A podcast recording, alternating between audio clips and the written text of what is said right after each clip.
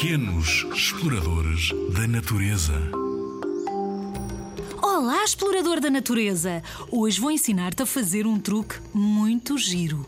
Hoje vou ensinar-te a fazer um relógio. Para que é que tu queres um relógio? Já tens um relógio? Hum, não sei se tens um destes. Tu já fizeste alguma vez um relógio de sol? Sem pilhas? Sem corda! Podes ter um sempre feito no pátio da tua escola e assim nunca te atrasas no intervalo. Sabes sempre as horas.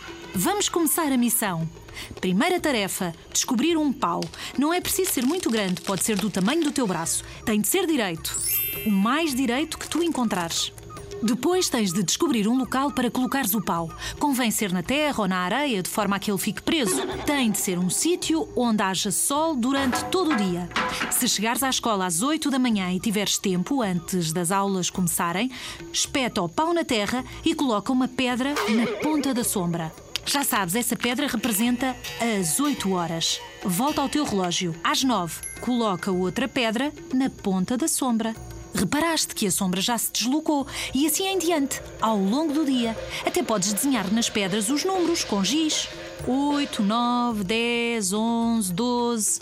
Assim ficas com um relógio de sol que te indica as horas do dia enquanto estás na escola. Não é uma boa ideia?